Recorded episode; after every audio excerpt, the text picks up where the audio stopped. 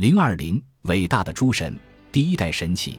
在我们将这些伟大的古老神奇作为个体人物来介绍之前，首先需要了解他们究竟是什么。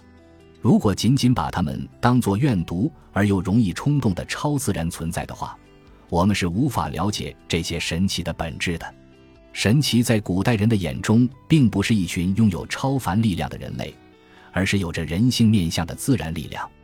每位神奇都掌管或象征着至少一种自然力量。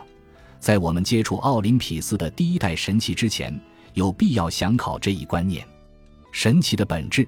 对于古希腊罗马人而言，不信神就像你在快要坠地之前还不相信地心引力的存在一样，不仅古怪，而且没有任何意义。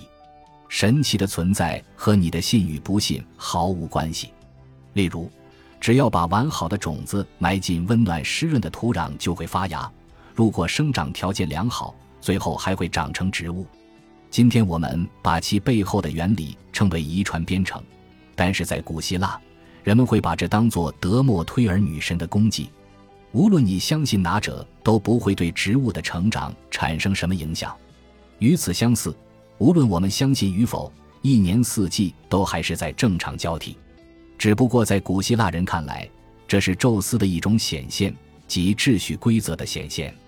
到了打扫房间的时候，你把花瓶和配饰在壁炉台上摆得整整齐齐。你打量着花瓶，感觉它们匀称的间距和整齐划一的方向具有美感。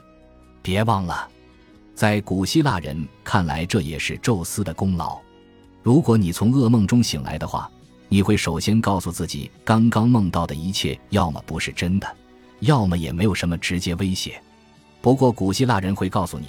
你这么做是在向掌管理性思维的雅典娜女神祈愿，而如果你因陷入爱情而失去理智，他们就会认为你是受到了爱神阿弗洛狄特的影响。换句话说，古希腊与罗马的这些神奇所象征的力量都是真实存在的，唯一的问题在于他们是否具有自觉的意识，是否拥有智性，并热衷于插手凡人的事物。不过，在觉得他荒诞不经之前，别忘了，几乎所有主流宗教的神奇都是自觉、拥有智性且对人类事物饶有兴趣的。